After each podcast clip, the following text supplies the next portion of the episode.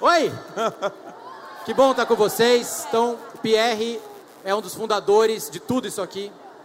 É, e eu faço humildemente este programinha que estava aparecendo ali para vocês de 15 minutos, que é o 01, que está fora de temporada agora, mas já vou em primeira mão confirmar para vocês, maio do ano que vem estaremos de volta para nossa quinta temporada. Deu certo, conseguimos mais uma vez. É, mas como vocês sabem, não é fácil. Talvez o 01 seja um dos poucos programas de cultura nerd de videogame na TV aberta no mundo. Verdade. São poucas opções. E a gente, Pierre, a gente começou. Eu, eu sempre gostei de videogame. Acho que quem acompanhava o Globo Esporte de São Paulo, quando eu apresentava aqui, eu colocava videogame direto lá, dava um jeito de enfiar um videogame. Sempre fiz referências nerd no, no ar. E aí, é, vou contar uma história que eu acho que eu nunca contei porque ninguém perguntou, mas assim, meu contrato ia vencer com a Globo. Eu ia estava em renovação, apareceu um tal de Big Brother Brasil, que é um programa pequenininho que passa lá em janeiro e tal. E aí, durante a renovação, eu falei para eles, eu falei, eu amo BBB, eu quero fazer, eu acho BBB um game, mas eu também gosto muito de cultura nerd, cultura pop, videogame, vamos fazer um programa. E os caras, não. Então, vamos fazer um programa no YouTube? Não. Então, vamos fazer um programa no YouTube com marca Globo? Não. Então, eu edito. Eu faço na minha casa vocês não vão ter trabalho nenhum. Eu coloco no ar com o logo da Globo. Não. Então, tá bom. Mas aí algumas semanas depois, isso era tipo outubro de 14, eu, não, outubro de 14, 15, 16, outubro de 16. É, depois da Olimpíada. Aí me ligaram e falaram, ó, oh, vai ter um programa de videogame. E aliás, queria mandar um beijo pra galera da Fanta que tá ali, porque foi graças à Fanta que a gente conseguiu fazer a nossa primeira temporada. A Fanta falou, a gente banca, a gente quer um programa de games e cultura nerd. Bora fazer? Bora fazer. E a gente teve seis dias para criar o 01, fazer o primeiro roteiro e gravar o primeiro piloto. E quando a gente foi gravar o primeiro piloto, isso foi super engraçado. Os nossos dois diretores são bem mais velhos.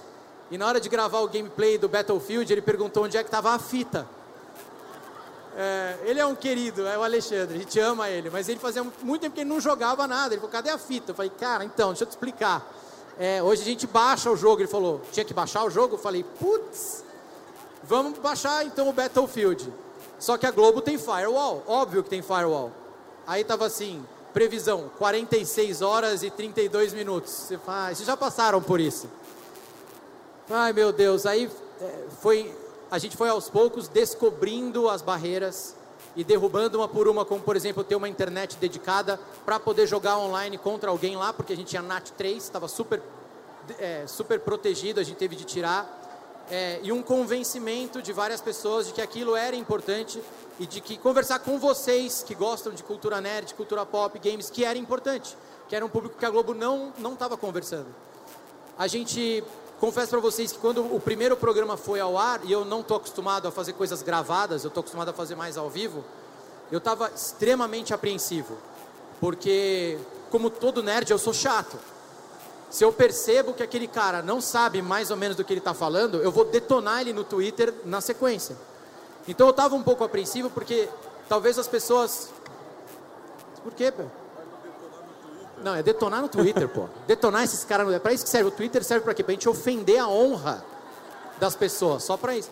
E eu tava apreensivo, porque por mais que eu gostasse e eu soubesse o que eu tava fazendo, é, não sei se ia transparecer, não sei se isso ia imprimir no vídeo. Se as pessoas iam entender em apenas 15 minutos. Mas, cara, por incrível que pareça, o Twitter, esse lugar horroroso, gostou do programa. É, e aí o, o, Boninho, que é meu chefe também no BBB e, e no 01, mandou uma mensagem e falou, ó, acho que a gente fez história. Acho que a gente conseguiu e agora é daqui para frente é, é batalhar, é programa a programa e a, todas as comunidades nos abraçaram com muito carinho. A galera do Harry Potter abraçou, de Star Wars abraçou. Os youtubers começaram aí na Globo e aconteceu um fenômeno interessante que é o youtuber ele é super famoso na internet, o cara tem 60 milhões de não sei o que, 6 milhões de inscritos, mas para a avó dele, enquanto ele não aparecer na TV Globo, não valeu. E é normal, você sabe, isso, é, isso acontece. Então muitos toparam participar do programa e estavam lá com a gente numa boa e, e brincaram e foram super carinhosos, porque para a família deles, mais pessoal mais velho, era importante vê-los na, na TV aberta. imagino que era, 19 anos atrás, falar sobre cultura nerd. Né? Quando, Quando vocês gente... começaram 14 aqui.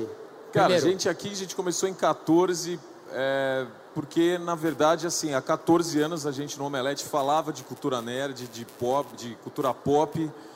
E, pô, o ano 2000 era uma época que eu, eu brinco que na década de 70, para ser nerd, você tinha que ter muita imaginação. Que não tinha Porque- nada aqui, né? E as séries eram horrorosas, os efeitos especiais, você realmente tinha que gostar do tema. Demorou muito para chegar num Chapolin, né? Numa coisa mais com efeitos melhores. assim. Muito melhor, né? Muitos anos pra gente ter aquele isopor pedra. Mas aí a gente lembra nos anos 2000, quando começaram os filmes de X-Men, Spider-Man, e aí a, os CGIs chegaram numa qualidade muito boa, isso facilitou para o consumo do conteúdo, né? Porque vamos dizer que a super realidade que a gente vive, porque se a gente for pensar em cultura pop, em cultura geek, eu posso dividir ela em três grandes categorias de conteúdo, né? Isso vai servir para filme, série, game, o que você quiser. Que é uma vertical, super-heróis, a outra vertical, fantasia. E aí vamos entender que fantasia a gente pode entender por um pouquinho de tudo, uma animação, uma, uma fantasia medieval, tudo mais. E por último a gente tem ficção científica. Então qualquer coisa que a gente envolve com isso vai estar entrando no nosso mundo. Em 2000 era um negócio ultra, ultra, ultra nicho. Todo mundo achava. A CCXP foi um animal que quando a gente criou em 2014 era um sonho porque a gente cobria San Diego Comic Con há muitos anos, que era um evento maravilhoso, mas não tinha nada no Brasil com uma qualidade de produção que a gente acreditasse que realmente valesse o esforço dos brasileiros a vir aqui. E como sonho de qualquer nerd, é, a gente foi atrás de realizar esse sonho por uma necessidade, tá? As pessoas chegam e falam, pô, mas o que, que vocês fizeram? Eu falo, eu vou falar, eu morria de medo de fazer um evento. Porque evento é assim, se deu certo, você não quebrou, né? Na primeira é que é edição. isso mesmo, é não é que você ganhou dinheiro, assim, meu, você quebrou? Não, puta, ótimo. Então agora pode ter chance de fazer uma, uma segunda edição. E a gente sonhava com isso, e como, como a gente vivia de mídia digital, Google e Facebook jogaram o valor unitário da mídia digital para baixo. Então, eles mataram todos os sites verticais. E a gente ia embora também. E com isso, surgiu uma necessidade. Tem algum e-commerce que dá dinheiro para a gente? Não. Então vamos criar o nosso. Tem algum evento que pode gerar negócio para a gente? Não. Então vamos dar o nosso. E a CCXP, nasceu de um sonho com uma necessidade de sustentar o business. E aí, na hora que a gente fez a primeira edição e vieram 97 mil pessoas, e foi o primeiro evento que a gente fez na vida, a gente falou, pô, fez bastante Tem gente. alguma coisa aí. Não, e me lembra que o presidente desse centro de convenções, porque desde o começo a gente nasceu aqui dentro, né? É, ele me chamou para um bate-papo logo depois que a gente abriu o evento, assim, um dia, dois. Aí eu falei, pô, boa coisa não pode ser, né? Mal entrei, o cara já tá me chamando para ir na sala dele. Cheguei lá, era um francês, Damian, um querido. Falou, Pierre, é, deixa eu te perguntar uma coisa. O que que vocês fazem com o público de vocês? Eu, hã? Falou, ó, a gente acabou de ter aqui o Salão do Automóvel, né? Um evento notório, whatever, tal, muito tempo. Falou, cara, a gente tem um mega trabalho de botar todo mundo direito, eles reclamam, o cara quer ser um ultra VIP, todo mundo se sente melhor que o outro e tal. Cara, dificílimo. Os de vocês, eu vejo filas com o Superman do lado do Batman, com a menina vestida de arlequina e todo mundo sossegado, rindo. Ele falou, eu vi uma cena que me. Ele falou, cara, que explodiu minha cabeça. Eles estavam tirando o sarro do bombeiro, falando que o bombeiro estava de cosplay. Bom, foi bom, é bom. O bombeiro mesmo. Eu falei, cara, mas esse é o espírito. Ele falou, pô, eu trombei numas cinco pessoas. Eles pediram desculpa, fui eu que trombei. É, eu, eu acho, a gente estava conversando sobre isso hoje de manhã até. O público aqui, especialmente, é muito, muito educado e muito legal. Se vocês foram a, algum painel, ontem eu estava no da Marvel e no do Star Wars. Quando eles falam abaixa o celular, a pessoa abaixa o celular. Ela- se você falar quebra o celular no joelho, é capaz do cara quebrar o celular no joelho para poder assistir o trailer de Eternals, que eu assisti, aliás, e foi maravilhoso. Valeu a pena, valeu muito a pena. Valeu demais a pena. Porque, e ontem, eu não vi a cena, mas você me contou do Ryan Reynolds que caiu uma barreira que tinha ali perto da passarela onde ele estava. E o povo, em vez de gritar, vai Corinthians! E sair todo mundo para cima dele, as pessoas deram um passo Pra para trás. trás. e não fizeram nada. E o Ryan Reynolds ficou. Então posso falar uma coisa? Uma salva de palma para nós. Vocês são demais. Parabéns.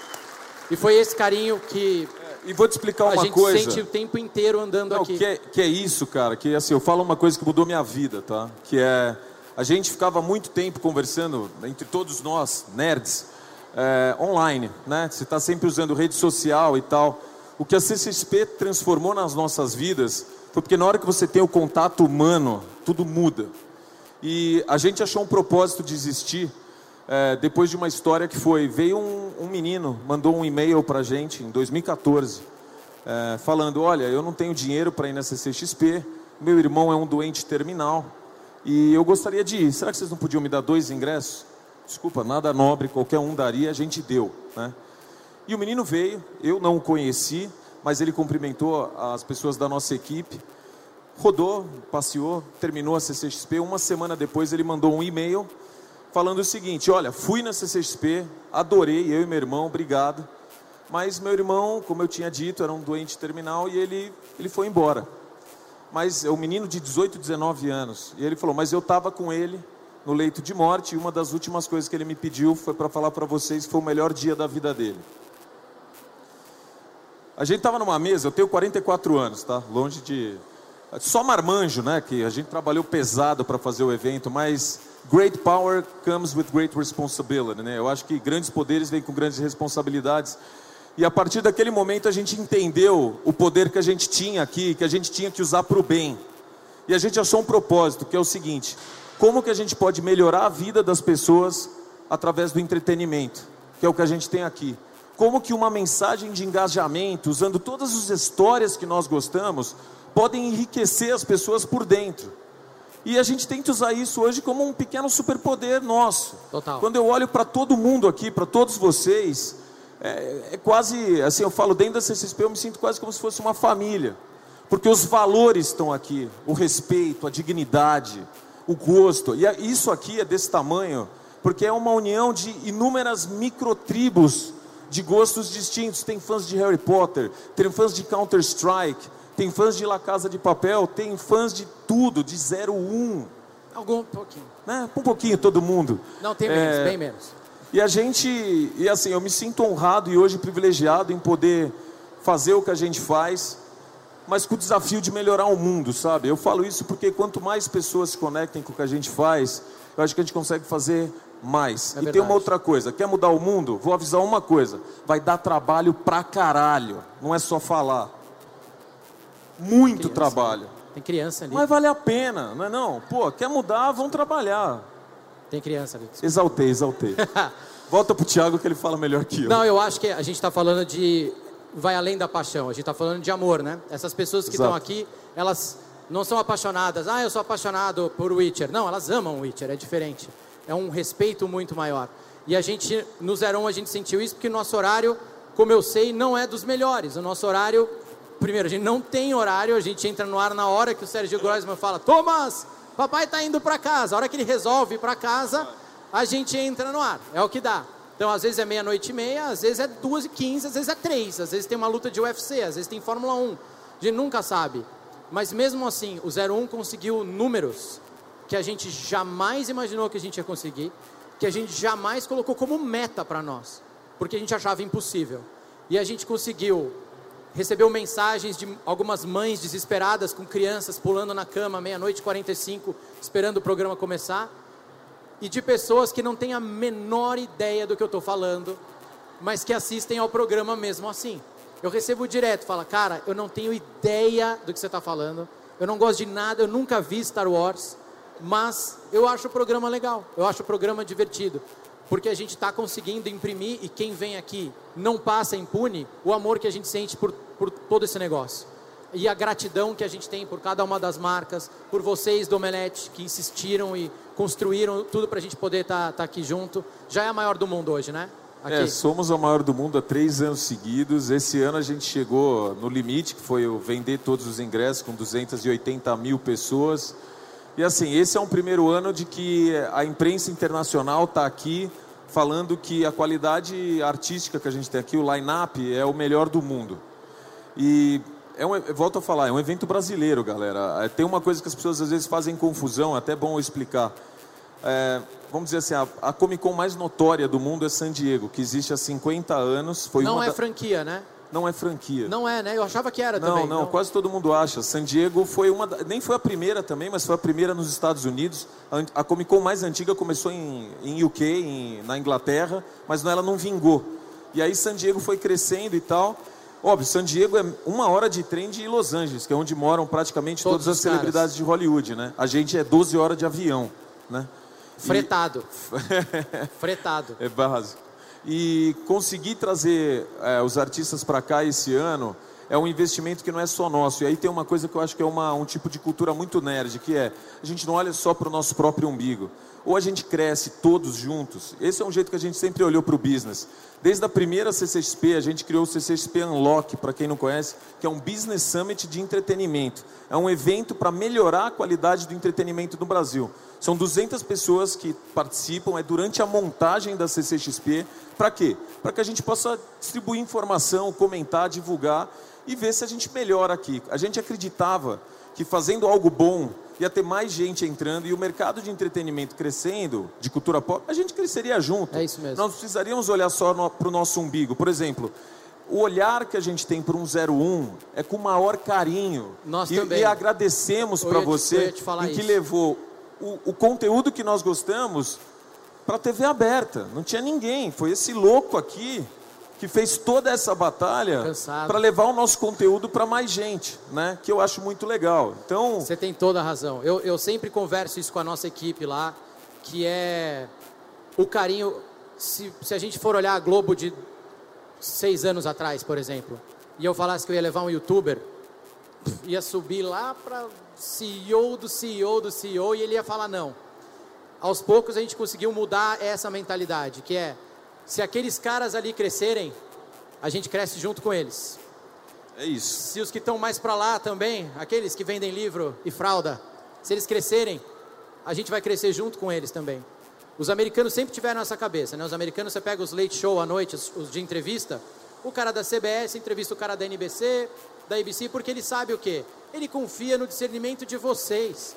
Se vocês quiserem assistir, vocês vão assistir. Se vocês não quiserem assistir, vocês não vão assistir. Eu posso fazer a chamada que for. Eu posso falar para vocês que é a coisa mais legal do mundo. A gente tem milhares de séries disponíveis, centenas no Globoplay.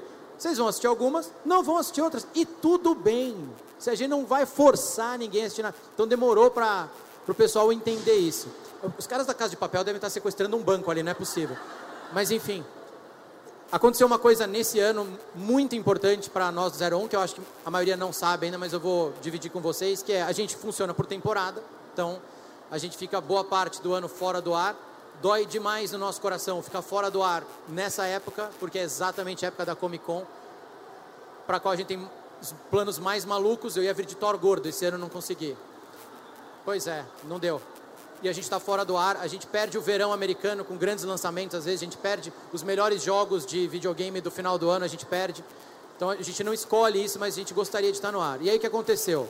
Dona Disney, pequenininha empresa, também vocês devem ter ouvido falar já. Mínima. Dona Disney está com um parque novo, que chama é Galaxy Z, Star Wars Galaxy Z. Fica em Orlando e em Los Angeles. Eles têm um pedaço no Disney's Hollywood Studios. E o lugar é assim, genial, impressionante. Tem duas rides, uma abriu agora. E eles precisavam falar do parque e anunciar o parque. E a Globo tem esse portfólio infinito. Você pode levar o Fantástico. Aliás, hoje o Fantástico estará lá, numa matéria pequena. Mas você pode levar o Jornal Nacional, se você quiser. Você pode levar o Caldeirão do Hulk, para que todo mundo ficar na mesma página. No último bloco, a gente estava em Orlando. E o sonho desse fulaninho aqui é conhecer Star Wars. E a gente, eles poderiam ter escolhido o Caldeirão, o Faustão. Mas eles falaram, não, não. Pega aquele programa de 15 minutos que está fora do ar e traz eles para Põe ele dentro. para Disney. Boa. E a gente foi. Então, quando a gente está fora do ar, preocupado com milhares de outras coisas, e eu estou lá no The Voice Brasil, e a gente recebe a notícia de que a Disney queria que a gente fosse fazer, não um quadro, um programa de também não 15 minutos, mas de meia hora, o dobro, lá dentro, a gente fica feliz. A gente fala, tem alguma coisa que a gente deve estar fazendo certo. Porque eles também sabem das coisas lá, então eles estão chamando.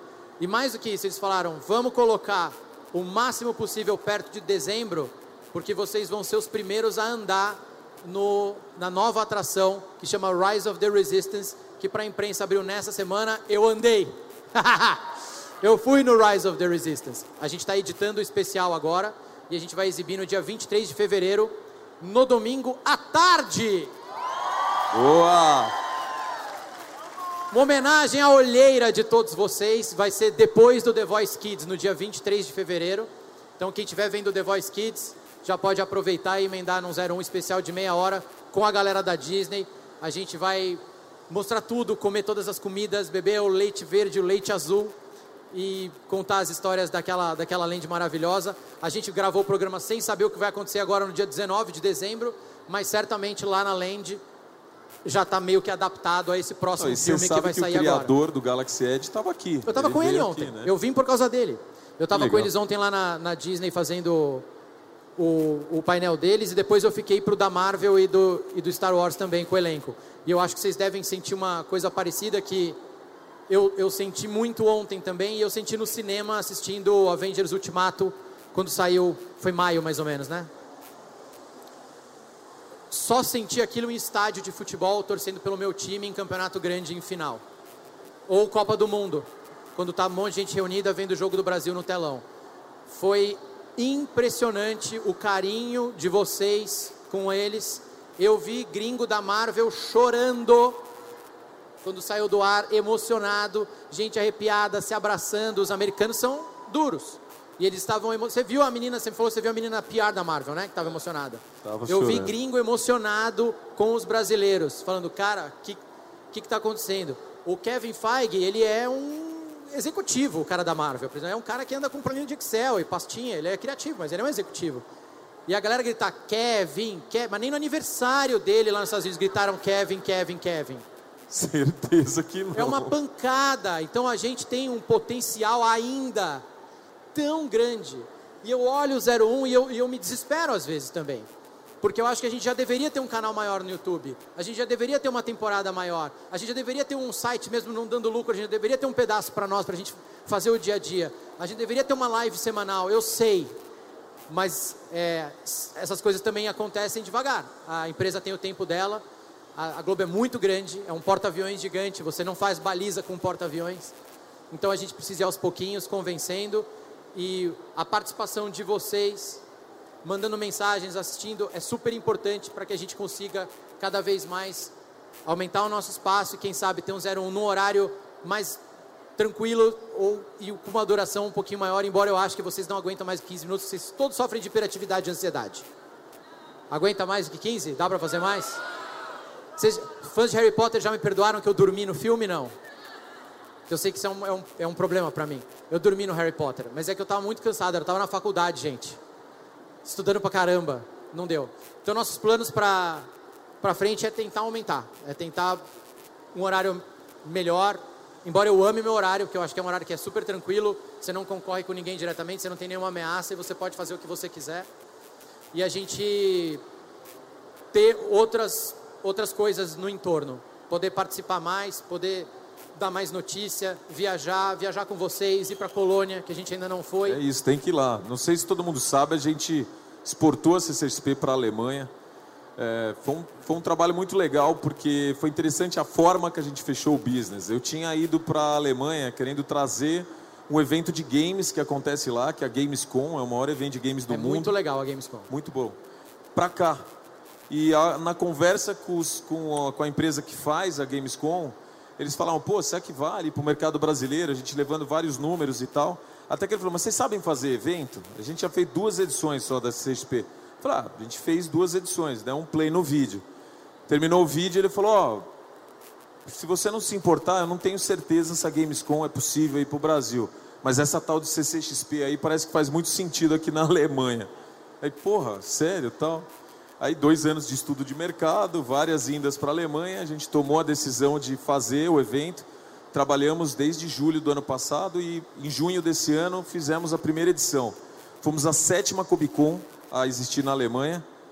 Nascemos a maior da Alemanha, evento brasileiro. E agora trabalhamos com todos os estúdios. Fomos também, desculpa, é, junto, igual vocês veem aqui, com o apoio de todos os produtores de conteúdo, né, que estão aqui dentro, a Disney, a, a Marvel, junto é, a Warner, a Netflix, esses caras todos entraram com a gente na Alemanha. A gente foi o único evento na Europa a ter suporte oficial por conta do evento brasileiro, do que a gente faz aqui. E agora o evento está perene, vai acontecer todo ano. A gente está muito feliz olhando para o desafio de ter o DNA brasileiro, mas trabalhando para criar um melhor evento europeu é, e acontece, para quem quiser ir, de 26 a 28 de junho na cidade de Colônia. E a gente está muito feliz. Algumas histórias de terror. Vamos contar histórias de terror, não? Lenha. É, nos dois primeiros episódios do 01, como a gente tinha. Uma, a equipe é micro. E a equipe é totalmente guerrilha. Sou eu. A gente tem a Ellen. A Ellen disse que vinha. Ela deve estar por aí em algum lugar fazendo cobertura até. Ela deve estar por aí que é uma das roteiristas, e a Patrícia. Nós somos os três que sobraram da formação original. Mas o 01 funciona com mais ou menos cinco pessoas só. Então tem duas roteiristas, tem eu, tem o diretor, tem o assistente de direção, a produtora entra e sai. Mas as meninas trabalham no The Voice e no The Voice Kids, então a gente tem o nosso grupinho de WhatsApp que a gente fica trocando ideia durante o ano, mas é totalmente banda de garagem. A gente se reúne e faz. E no primeiro programa, a gente fez as coisas e tal. Eles falaram: ah, em dois dias a gente edita. E eu falei, eu acho que não vai dar. Não, em dois dias a gente falei, cara, eu acho que não. Tinha gameplay do Battlefield. No segundo episódio tinha gameplay de Modern Warfare, ou algum Call of Duty. Call of Duty sai todo ano. Mas eu falei, eu acho que a gente não vai conseguir. Não conseguimos, óbvio. E aí eu editei metade do 01 na minha casa, sozinho no meu laptop, no primeiro e no segundo episódio. Jura? Juro. Então o que foi ao ar fui eu que cortei na minha casa metade e mandei para lá. Você é nerd, hein? Senão a gente não ia ter conseguido. Não ia dar. Não ia dar. A gente não ia ter conseguido colocar no ar. É, de, desses perrengues de internet que a gente já passou. Um dia a gente ia jogar Overwatch. E a gente está lá, o Overwatch é Blizzard, né? A gente está lá tal. Chega o Diego Borges, que era do Tech Tudo, um grande amigo meu, chegou lá, junto com um cara da Blizzard também, que por acaso estava, ele trouxe para conhecer, ele ficou lá no cantinho do estúdio. E aí, quando vai um pro player jogar, eles não jogam na televisão igual nós. Tem que ter o mouse do cara, tem que ter a, a tela do cara de 144 Hz, porque senão ele vai errar, ele precisa da resolução tal. Então, a gente também aprendeu isso. Não adianta botar o laptop lá da. Ah, o pessoal do, de TI chegou, bota o laptop aí. Não, vai dar. Tem toda uma instalação, tem que fazer para o cara. E no laptop que arrumaram para ele jogar, e ele topou jogar naquele porque ele era muito legal, esqueceram de baixar a porcaria do Overwatch de novo. E eu fico, mas eu tô lá, tô, tudo bem, paciência, convidado, né? Então a gente começa a baixar e a internet vai, melhora e vai, previsão 45 minutos. Eu falo, ah, vamos trocar uma ideia aí, bababá, dadá. E para lá, e para cá, e vai, conversa vai, conversa vem. Aí quando tava faltando, sei lá, 5 minutos, a internet piorou, voltou para meia hora. Eu falava, putz, tenho família, quero ir para casa. Nisso vem o cara da Blizzard e fala: Vocês vão fazer aí? Ah, tá baixando Overwatch. Pô, até. Mas desde aquela hora? Não, não, peraí, eu tenho um laptop aqui, vocês jogam no meu. Mas eu queria matar todo mundo. O cara, ele tinha, num baita de um laptop, dado pela empresa, o jogo dado pela empresa, quer dizer, ia rodar no servidor da empresa, ia ser o melhor Perfeito. laptop possível e a gente estava com o cara do lado e ele só faltando cinco minutos para acabar, ele, ele veio nos ajudar. Cara, mas bem que a gente podia falar de umas curiosidades, né? Pode tipo falar. essa. A gente. Sim, tem umas boas aqui. O primeiro ano a gente trouxe o Jason Momoa, né? Pô, cara gigante, fortão. Quebro ele na porrada. Quer que eu ligo para ele agora? Não, não, não, relaxa, depois a gente tá fala com ele, Beleza. senão vai, vai atrasar o painel. E cara, a gente ainda não tinha muita experiência também de receber celebridade de Hollywood, era a primeira edição. E aí, é, na época, eu, eu tava com aquele radinho que a gente faz aqui de, de, de, produção de evento. Quando o cara sobe na vida, ele para de usar o radinho, tá? Se o cara virou tipo CEO, o cara é chefe, o cara é dono, acionista, ele não vai usar radinho. Então, eu era CEO e usava o radinho. Não, subiu na vida, tá sem radinho. Tá de radinho, tá na batalha, tá na luta. Não, ele tava no radinho, aí de repente, ó, oh, o Jason é? Momoa tá chegando, o Jason aí, Momoa ó, tá ó chegando. Ó, tá de radinho. Um dia você chega lá. Ó, vê se o Eric tá de radinho. O Eric é o chefe do Globoplay, pessoal, aquele de boné ali. Boné chefe bonito, boné bonito. O Eric tá sem radinho. Eu tava com o radinho, tá bom? Sei. E aí o radinho vem e fala, ó, o Jason Momoa tá chegando, galera, ele tá chegando, vai parar, ia parar lá naquele, que a gente fala que é o pavilhão 8, que é aquele último que tem o palco Creators aqui. Né? Na época o São Paulo Expo era menor. Ah, tá bom. Aí de repente eu ouço, cadê Momoa? Cadê Momoa? Momoa, Momoa entrou, Momoa entrou, não tem segurança, Momoa entrou. Momô entrou, dá um bom Aí, funk, hein? cara, aquele radinho, a gente tudo louco, Momô né? entrou, tá, Né? tá, Momô entrou, tá, tá. Vai dar um bom Cara, aí funk. sai todo mundo correndo, cara, Vou- cadê o anotar. Quando olha ele andando no pavilhão, cara, tem dois metros de altura. Não precisa de segurança, né? Giga... é, precisa de nada, né? Quem quer parar o cara? Então ele entrou, né? É, relativamente autoconfiante. Aí ele saiu andando, ninguém se ligou. De repente, alguém olhou e falou: Cara, é o Momoa. Né? Andando. Aí, cara, veio uma multidão atrás Caos. do cara. Aí ele começou a brincar com a multidão. Vamos pra lá! E... Agora pra cá! E... Virou, carna... Virou Salvador. uma- É, não, aí é, os seguranças não conseguiam chegar. Porque, cara, aquele mar de gente, e o cara vai pra cá. Caraca. Brincando de war, manja, dominar o território. Aí a gente começou a falar, bom, vamos levar ele pelo menos pro lugar certo de forte autógrafo. Ó, manda ir pra lá o foto e autógrafo é ali. Ele falou, então tá, pra lá. Ele não, ele não é. Não, não bate não muito, bate muito bate bem, não. muito bem na cabeça. Aí ele chegou no lugar, É. entrou, aí começou, pô, se energizou todo, começou a fazer foto e autógrafo e tal. Aí o cara foi um querido com todo mundo. E ficou aqui, acho que não me lembro se foram dois ou três dias. Mas o segundo dia, minha equipe chegou e falou: pô, a gente queria pegar um lanche diferente pro Momoa. Eu Falei, é legal, pode pegar, mano. Por quê? Falei, não, porque eu acho que ele comeu muito do mesmo. Por quê? Falei, não, ontem ele pediu hambúrguer, ele comeu oito. Que? Oito. Numa tacada. Falei, não, você tá de zoeira, né? Falou, não, não, ele mandou oito. Entre fotos. Ele tava tipo, tirando foto. Ô, tô, Momoa, fome. Aí, meu, oito. Mandou oito. Eu falei, caraca, cara. e aí, Caramba, o que, que ele gostava? Tinha uma palavra que ele adorava falar. Momoa, fogo de chão. Ah, ele adorava ir comer churrascaria. churrasco. No fogo de chão. Os caras viram ele já começava a chorar. É, Ah, não! Aquele grandão chegou de novo. Imagina, preju, né? Prejuízo monstro, demora um ano pra recuperar mas ele- dinheiro. ele Nunca um- mais vocês trouxeram até. Ele entrou no, no, num satélite o ano passado, quando Então, tava lançando o Aquaman. beleza. Obrigado. é, só por Skype a partir do ano que vem. Louco, né? Não dá. Churrascarias que pediam. Associação Brasileira de Churrascarias falou só por E, e Skype. a gente trouxe também nesse ano o Sean Austin, que é o Sean Wise Gandhi, para quem gosta do Senhor dos Anéis e tal. E esse foi um cara que, pô, a gente também não tinha muita experiência ainda com grandes celebridades. E eu fui e conheci ele, tinha um amigo e tal, me apresentou para ele em Los Angeles. Aí fechamos, ele não tinha gente, cara. Ele fechou ele mesmo, assim. O e-mail dele era um negócio, não vou lembrar exato, mas era tipo assim, um Sean Austin 490 arroba hotmail. Hotmail.com. Ah, não é Aí possível. eu falei, ah, você tá de zoeira que isso aqui é você, né? Ele falou, é, não, sou eu sim. Mandei, ele respondeu. Eu falei, caraca, então tá bom, vamos aí, né? Aí negociamos e tal, ele chegou aqui. E era ele mesmo. Era, Era ele. Não, não era cosplay. Não. Aí botamos ele pra fazer foto e autógrafo, de repente, cara, minha equipe vem branca. Pierre, eu não sei o que a gente tá fazendo de errado.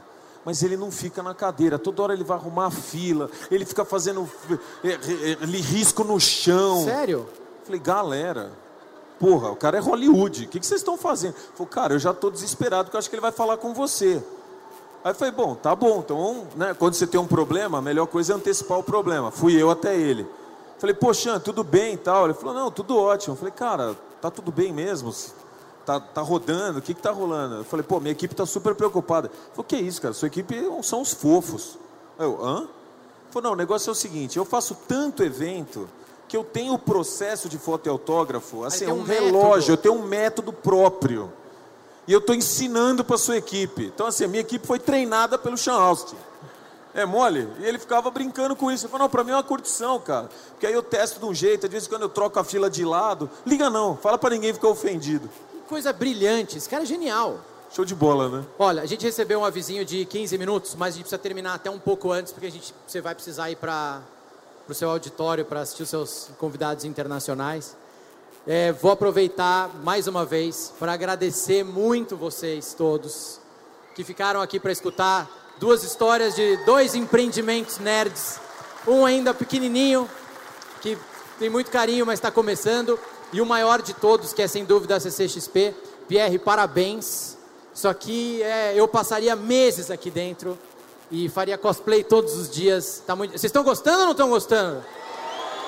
Tá incrível.